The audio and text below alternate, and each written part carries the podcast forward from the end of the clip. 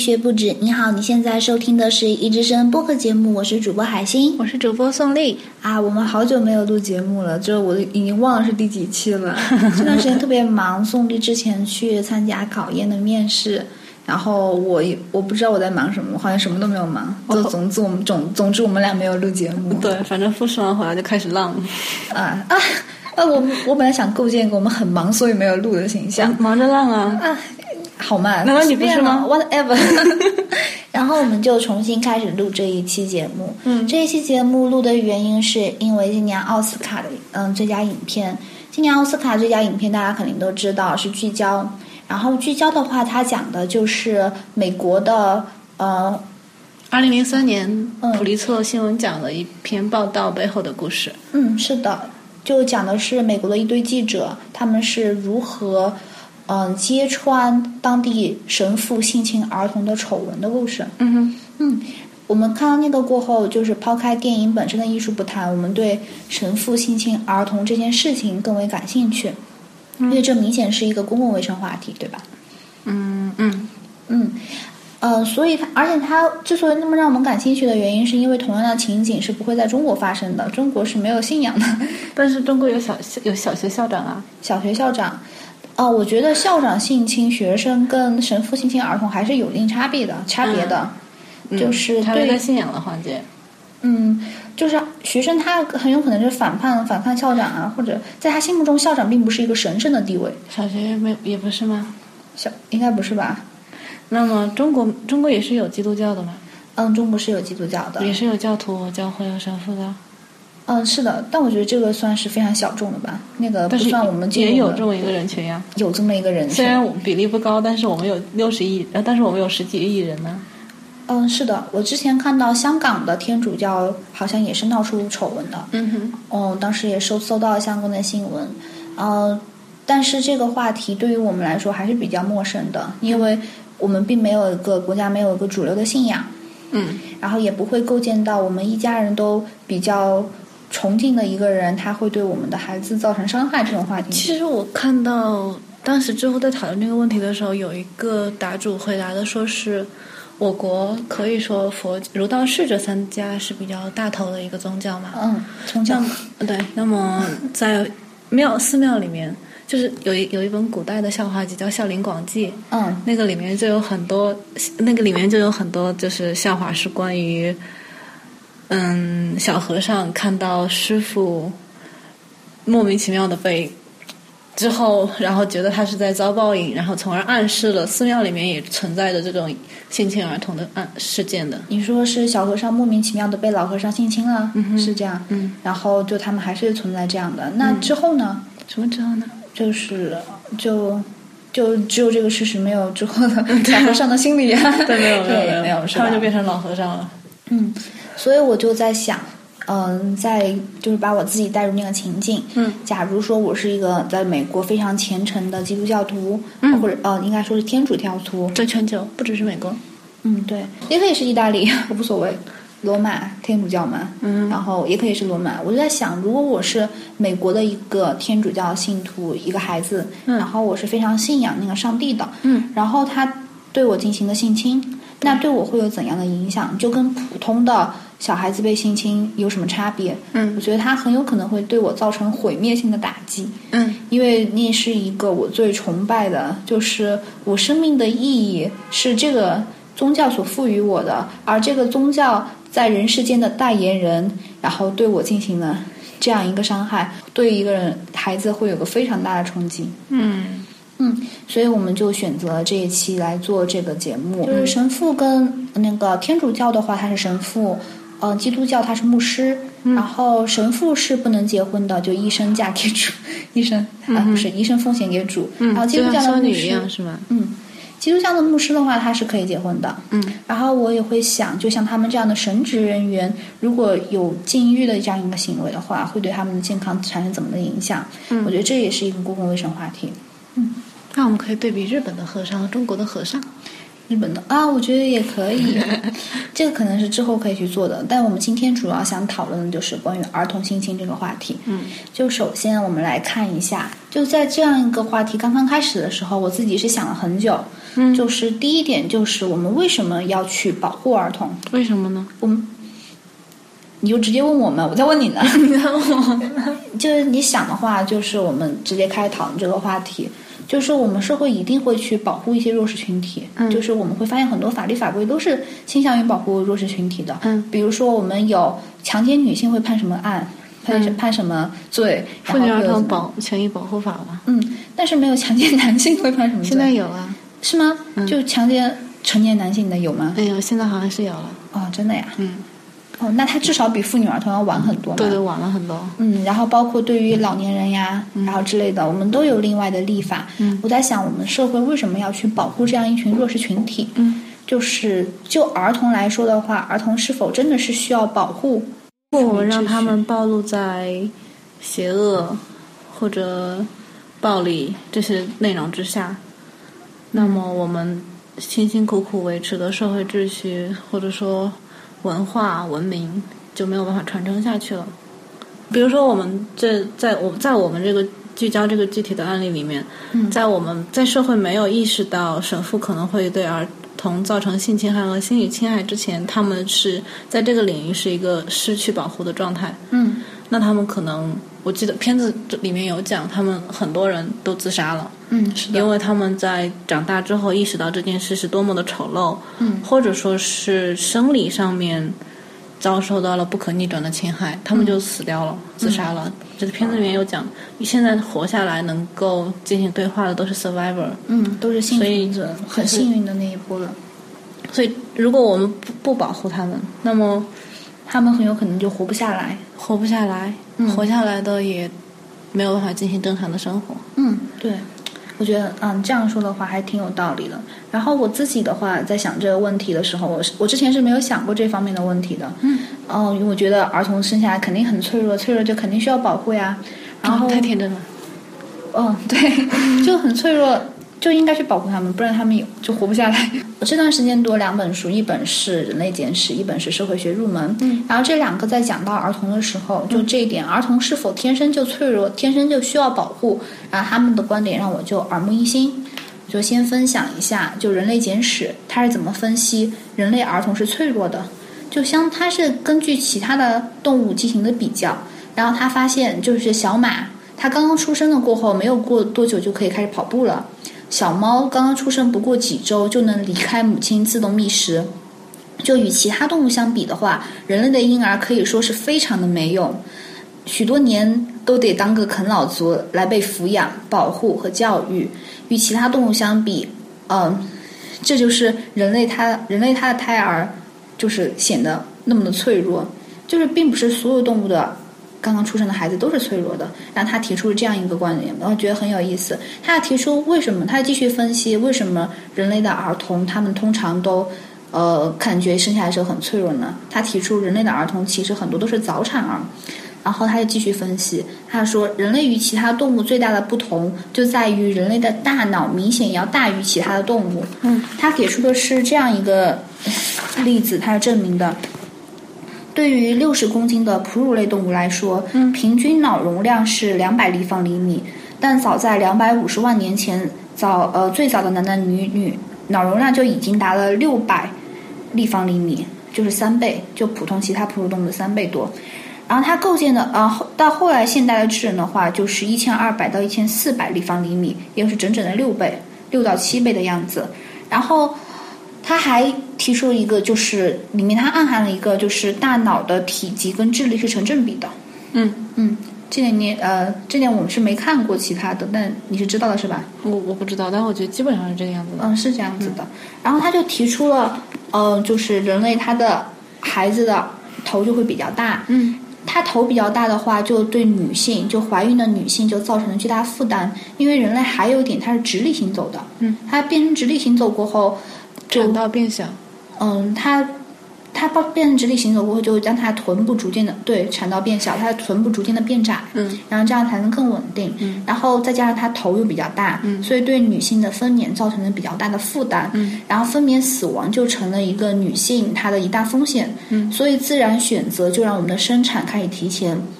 几万年前的古人类的怀孕周期确实比我们现在的人类的怀孕周期长吗？嗯，这个他是没有说的。那那那那，我觉得这一条就不成立。你觉得这一条不见得有道理是吗？如果没有如果没有人类学支持的话，这一条就只是在瞎讲。嗯，因为如果我们从从分化出来人类这个物种以来，大家都是怀胎十月的话，那其实不存在有自然选择让生产开始提前这一说。你是说是从人类有物种开始，就不见得？如果说那个时候的怀孕周期跟现在是一样的话，他可能是没有提到，但这方面我没有细查。我当时看的时候，我是觉得是有道理的。不，他如果他如他如果没有这个支持的话，他就没有办法说自是自然选择让生产开始提前的，提前说明他有一个对参照点。哦，如果原始的都是十个月的话，他不可以说是提前的。嗯，嗯，我觉得他的逻辑是这样的：他认为人类是没有发育完全就出生了，然后为什么人类没有发育完全就出生了？他就认为人类是早产了，然后他是这样子推理下来的。但事实不是这个样子哦。OK，我只是提出一个这本书啊，不，其实觉得也不见得不是这个样子。我是觉得他提出了一个很有意思的事情我觉得。如果他没有这个，如果如果他如果没有数据支持的话，这样讲是你觉得是有问题的嗯。？OK，这个地方我没有想特别清楚，那我觉得我也没办法回答你，那我觉得这个这个说法有点问题。吧？对啊。行，那我们继续讨论下一个。然后就下一本书的话，就是《社会学入门》。社会学入门里面就在社会化的那一章，他提到就是人类简史那一章是，他是支持儿童他的那个假设，或者你觉得不太成立的假设，他是支持人类他刚刚生下来的时候是不具有特别完整的，就是不够成熟或者怎样的。嗯，然后社会学入门里面它有一章社会化。然后社会化里面，他提到儿童的社会化，嗯，然后儿童的社会化里面，他就有一个历史学家就提到就如下的观点，他认为儿童的脆弱是被构建的，嗯，然后那位历史学家的名字叫做菲利普·爱丽丝，嗯，他是在研究中世纪的历史的时候，他就发现，呃，他就发现，呃，和我们现在进行对比。然后他得出这样一个结论，嗯，就童年并不被认为是生命的一个特定的阶段，嗯，他说大人当时只是把小孩看作一个缩小的大人，嗯，就是比如七岁的时候，一个男孩可能就要永远的离开家乡，然后就学习成为一个宝石匠，嗯，一个女孩待在家里面直到她结婚，但是到了七岁，她也要开始承担家务劳动，嗯。嗯。工业化，他又提出工业化改变了我们理解孩子的方式。嗯，当孩子上学时，我们认为他们是稚嫩的、天真的，嗯需要大人更多的关心、照顾和保护。随着时间的延续，这样的依赖态度逐渐养成，直到今天。如果孩子要在情感上、智力上、道德上、身体上健康成长的话，我们认为孩子需要被小心呵护。我们想当然的认为我们的想法是对的。毕竟它是一般常识。然而，就像我们看到的一样，我们的观点并不是自然的，而是扎根于不同的区域和历史中的。他是直接跟嗯中世纪的时候进行对比嘛。然后他就认为，就是我们对于儿童的格外的呵护，其实并不是天生就有的，而是后来这段时间，特别是工业化以后。然后才逐渐的形成的，嗯，所以他认为儿童的脆弱是被我们社会构建出来的，嗯，是还有一本书也支持这个论点，他是写《娱乐至死》的尼尔波兹曼，他写了一本书叫《童年的消逝》，嗯，然后在这个里面，他就是说童年就是就是其一开始是跟你一样的，就是说童年一开始我们是没有存在童年这个概念的，嗯就是小朋友就是只认为小朋友具有缩小的大人跟大人一样的能力，嗯。但是在我们有了新的印刷媒介之后，在儿童和成人之间强加了一道分界线，嗯，然后印刷媒介，嗯哼，也就是说，我小朋友是不识字的，嗯，所以他们就没有办法获得哦。人类的知识、高级的文化。我懂，然而，然后就是说，在这个时候才建构了童年，嗯。就是我们会包括包括电影和文学的分级，嗯。推就二十八、二十五啊这种的分级，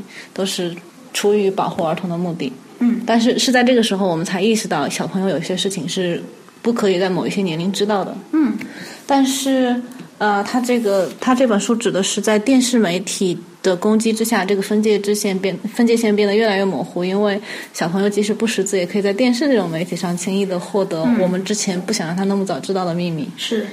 所以这个是他《童年的消失》这本书主要提的观点。我挺同意他的，我觉得福柯也会支持这样一个。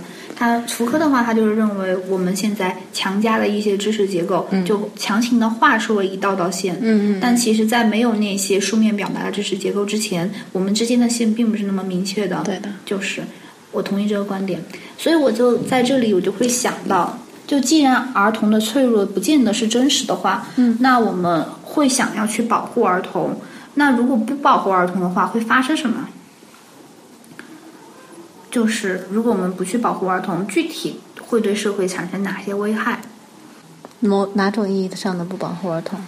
嗯，比如说让五岁的小孩子自己出去社会上找食物吗？嗯，对，这些都算吧。我觉得哦，就只性侵这一点吧。就是儿童性侵，我们就只看这一点。如果不禁止儿童性侵的话，对儿童的性侵，我记得不只是包括物理上的接触，包括在不恰当的场合让儿童过早的观看影片或者影像资料，也算属于是对儿童的性侵范畴。也就是说，对儿就是我在我看到的儿童对儿童性侵的定义里面。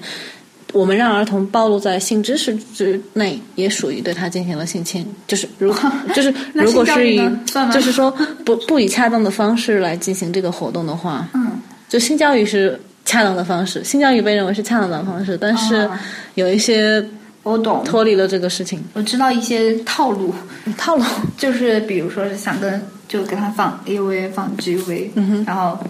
然后就问你想尝试吗，或者怎么怎么样，慢慢就引进去，可能他特指的是这方面的东西。类似的，对。嗯，然后我就会想，就是如果不保护儿童会发生什么？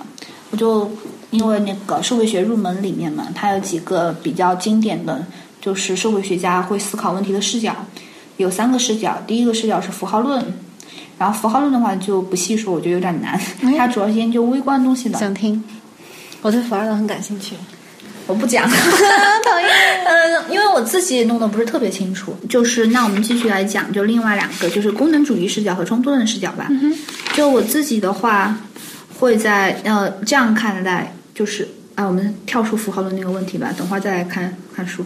嗯，就是从功能主义视角的话，它是把儿童就放在一个社会里面，它是一个社会的一个纽扣一样的，不是那个叫螺旋，就是机器的一个螺丝钉。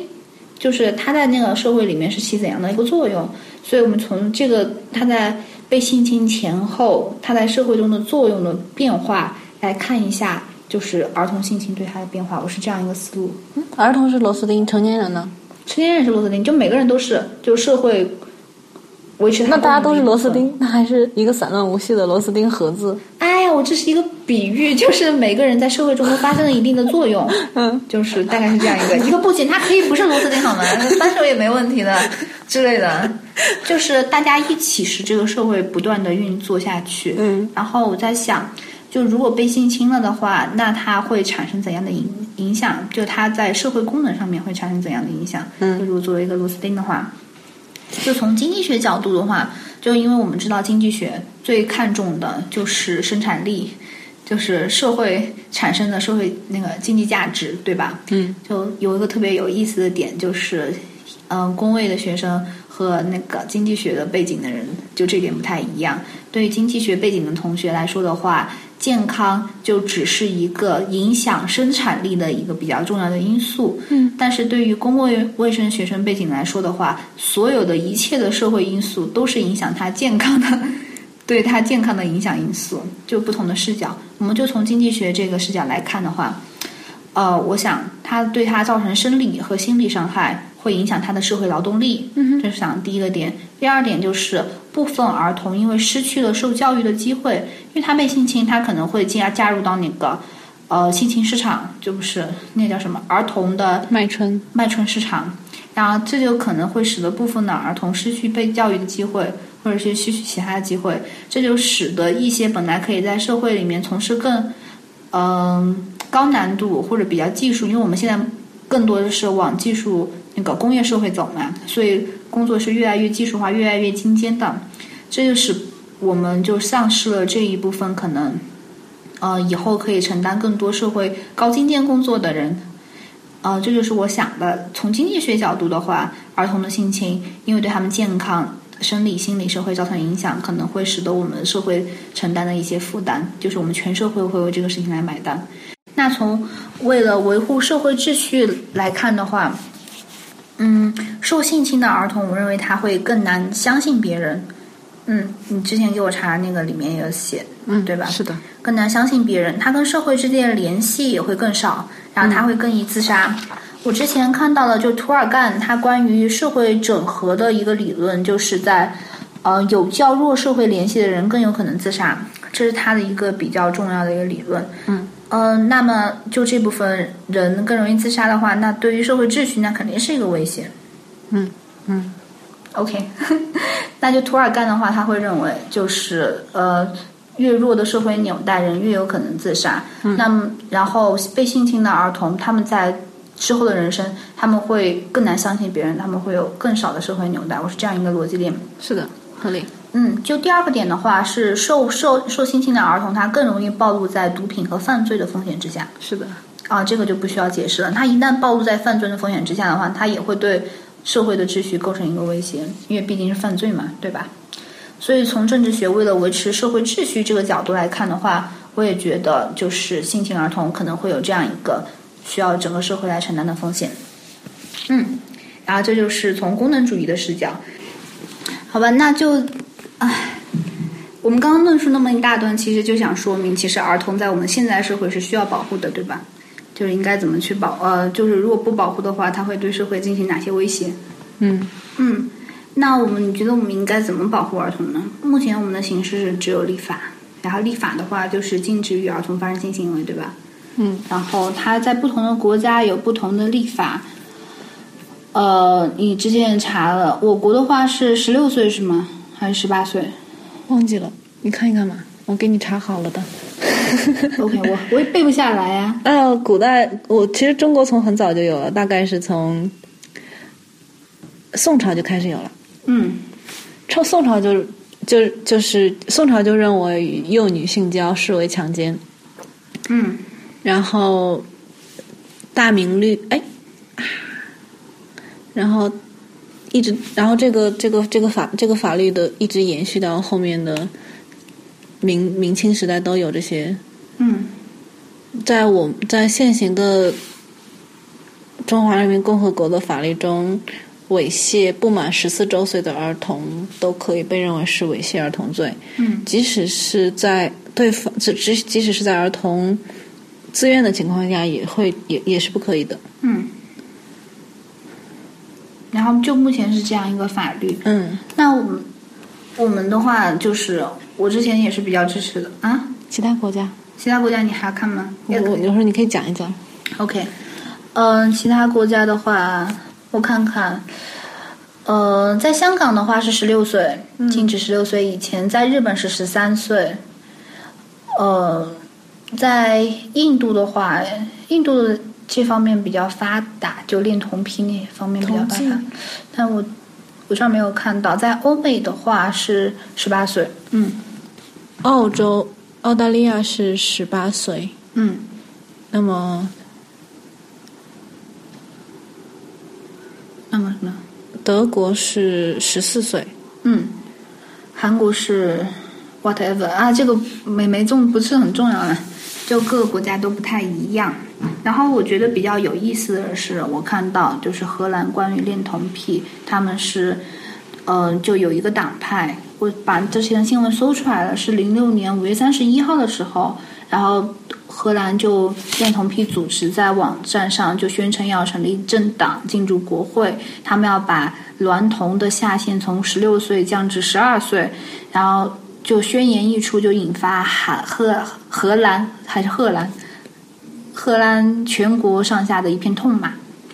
然后之前的话，呃，嗯，荷兰它是要求法律规定的是不得与十六岁以下的未成年人发发生关系，但恋童癖政党的目标是把这个限制降到十二岁，并最终的取消娈童的罪名。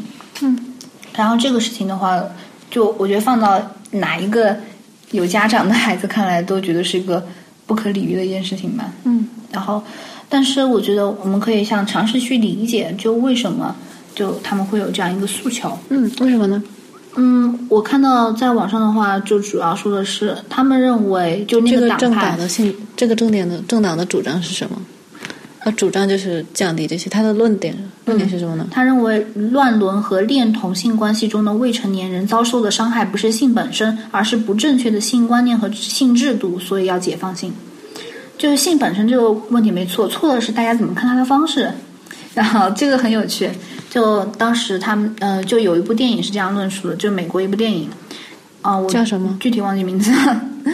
他是这样一个情况，呃，一个孩子，一个女生，她从小被她父亲性侵，然后当她长大以后，然后她去学校，那呃，她之后就知道了，然后自己被性侵这件事情，被父亲性侵这件事情不正常，然后最后通过法律手段把她父亲告了上去。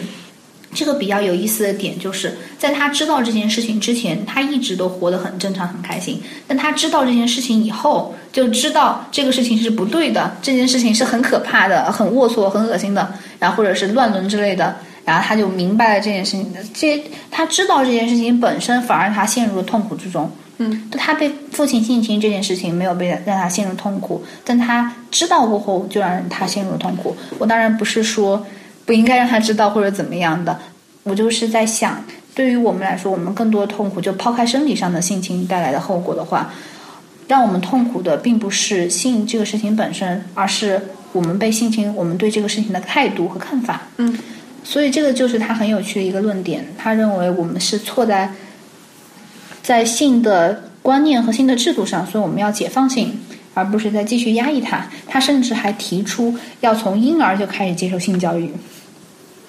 我不是支持，我是觉得这个很有意思这一点上面。那我是想到了，嗯在《天真的人类学家》里面，他们提到了一个例子，好像是当地人会认为，呃，可以跟某他们那个组里面某一个身份的人，嗯要男性要为这个更年长的男性口交，然后来获得人生的经验。嗯然后他们所有人都觉得这件事是很正常的正常的事情，情就是大家都这么做。就并不会因为这样而事情而感到痛苦，所以我觉得我们一定要明确。但是这是另外一个文化里面的事对情。，是就是跟我们根据一个事物，我们判断它是怎样的，其实很多是取决于我们的文化，而不是取决于一件事情本身。嗯所以那个政党，它从另外一个角度，它是在推进这样一个观点吧。嗯至少在这个地方看来，我是觉得还是比较积极的。荷兰现在红灯区合法了吗？荷兰红灯区这些是合法的，但是恋童目前还没有。还没有，我觉得他们早晚要有。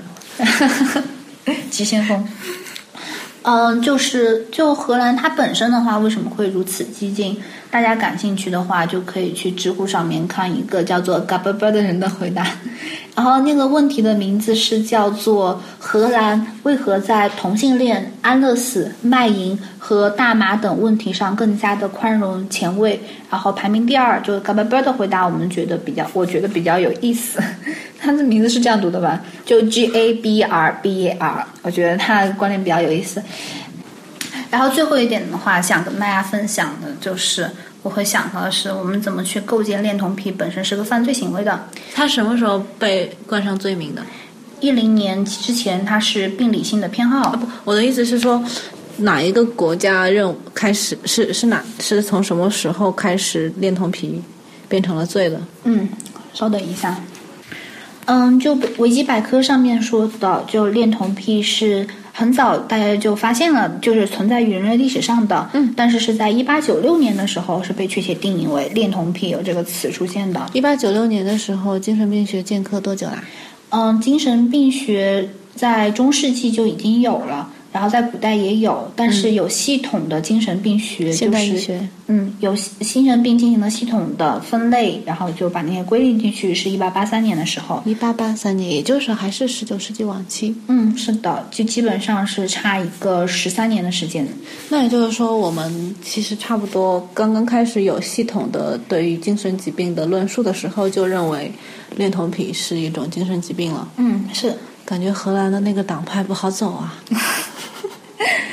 嗯，就我之前在查这个关于恋童，哦，那个党派好像已经 已经没什么没什么消息了吗 已经没什么消息了。呃，我看到就是在看这段历史，就是对于恋童癖这个定义的历史的时候，有个比较有意思的点，就是他们在一零年以前认为都是认为它只是一个病理性的偏好。二零一零年，二零一零年以前，嗯他认为是病理性的一个偏好。病理性偏好。嗯，病理性偏好是什么含义呢？其他的被归为病理性偏好的还有哪些呢？其他的被归为病理性偏好的，嗯，嗯，同性恋当时被认为是病理性偏好吗？不，同性恋他认为是病理性性取向。当时，嗯，那么当时认为受教是什么？这个不知道。不知道。呃，我们继续看，嗯、他的病理性偏好，然后就在一三年，就两年以后的五月份，二零一三年嗯，对，二零一三年，就 DSM 上面第五版指出，呃，DSM 是什么？DSM 就是精神病。精神疾病诊断与统计手册啊，然后它是一个最权威的，就是是关于哪个机构？出版的？嗯，美国美国的什么精神机构？病精神医学学会。学会。嗯，他又指出倾向，呃，恋童他是这样定义的：倾向于与儿童发生性行为者，并且将与实际发生性行为者做出了区隔，前者将不再被诊断为病态，仅视为一种恋童的非典型性取向。也就是说，他有这个冲动，但他没有付诸行动的人，嗯被认为是一种非典型的性取向。嗯，但就不再认为是病了。就一三年的五月的时候，但我我们常规提到性取向，比如我们是认为说同性恋、双性恋、无性恋是一种性取向的时候，它是同时包含了一个倾向和实际发生行为的两个含义的。为什么单单恋童的时候，只要不发生就可以被认为是性取向呢？什么？就是 只要不发生就被认为是为什么？为什么？为什么在对于恋童上的时候，我们在有我们对于有没有发生性行为做出了分割呢？我觉得他这个意思是，他认为恋童并不是一种病，它只是一种取向。我们不应该去歧视那些、有这个冲动的人，对，但如果他做了这件事情，嗯，他就是违法。违法了，嗯，他违法的原因并不是因为他有病，而是因为他做了不可饶恕的事情。而对，因为违反了对儿童的伤害，就对儿童造成伤害。我觉得他是这个意思。他的意思因为不存在两情相悦，是吗？什么意思啊？就是因为他这一方是一定存在一个成年人和儿儿童的不对等的关系，是吗？嗯，是。嗯。然后继续，就当时一三年五月份出版过后，就引起轩然大波。嗯，就很多民众就集体抗认抗议，就认为这是恋童行为合法化的前奏。所以在社会压力的影响之下，嗯，美国精神病协会就于一三年二零一三年的十一月份发表声明，将说性取向一说是一个错误，并将性取向改成了性兴趣。我有一个疑问，就是一零年之前，这件事被定义为性偏好，嗯，是然后一三年的时候，一一零年之前被定义为病理性性病理性性，也也就是说，在二零一零年嗯到二零一三年这段时间，恋童癖完成了它的去病化。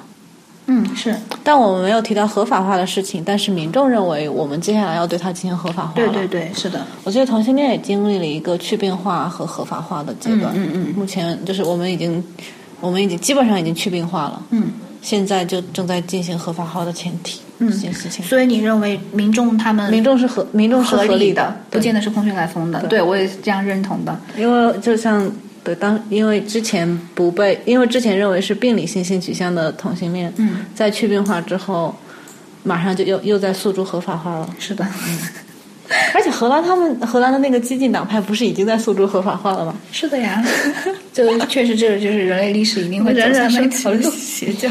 嗯，然后在一三年十一月份，然后美国精神病协会不堪压力就说啊，不是性取向，是一种性兴趣。那它其实性兴趣的定义又是什么呢？我不知道，我总感我总感觉他是在玩文字游戏吗？嗯，有一点点，他并没有说就没就有病没有定义性兴趣，嗯，所以他们就是回避了到底恋童癖有没有病。对，是的，嗯，然后就这样，但是也有一些研究结果，然后就说恋童癖者大脑中的白质异于常人呀，也就是说他是有病理支持的。呃，对，但是其实我觉得这个都也不一定是病理支持，他们只是不一样。嗯，只是一些支持，但。不见，首先不见得是病。第二个，我们没办法确定它的因果顺序，嗯，就到底哪个在前，哪个在后。这跟我们之前在男权社会里面有很多理论，就是男性确实比女性更强啊，或者怎么样。这个强的定义是男权的定义啊，是的。嗯，大概就这样，然后就会感觉特别有意思，就是在这一点，就是我们在对一些呃越轨行为，就是社会的违反规矩的一些行为的控制上面。我就提，嗯，看社会学入门的时候，有一个非常有意思的，就是我们会把一些越轨行为，然后医疗化，然后越轨行为医疗化过后，就把它弄成一个精神疾病，就强行的，比如说是我们觉得恋童不好，我们最后把恋童变成恋童癖，然后就说他们这是疾病啊，拖延症啊，是为什么是拖延？哦，啊，现在就大家随随便谁都说自己有强迫症、拖延症、洁癖，就这种。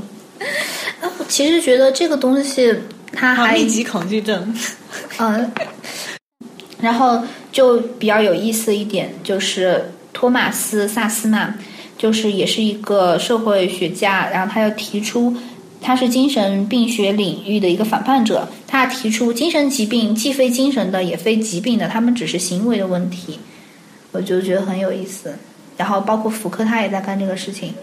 就是说，我们有些时候会把跟我们不一样的人强行的给他安上一个精神疾病的名头。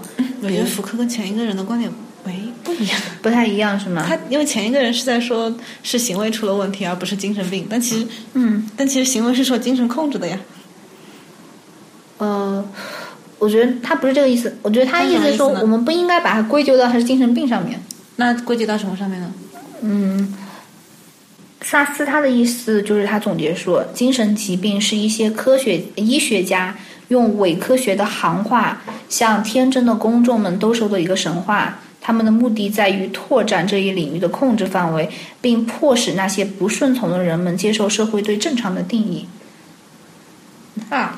这个大概明白了吗？对对，这种这种这种，嗯，就是认为医学界的是试图在正常化全世界的阴谋，这个论点我听说过的。你你就是说把一切发现一件事情，就是就说它是疾病啊？对，我就想表达这个意思。可以被治疗，嗯，这样我们就可以就大家都生活在一个统一的完美标准之下。嗯，就是啊，其实我觉得悄悄的说，我觉得我们就是正畸。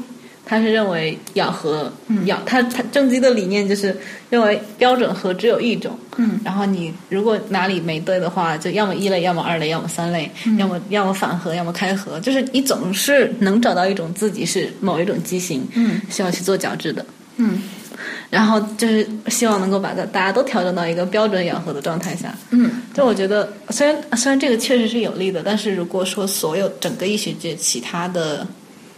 领域也不分程度的这么干的话，就有点危险的感觉。我觉得最危险的就是在精神疾病这个领域上面。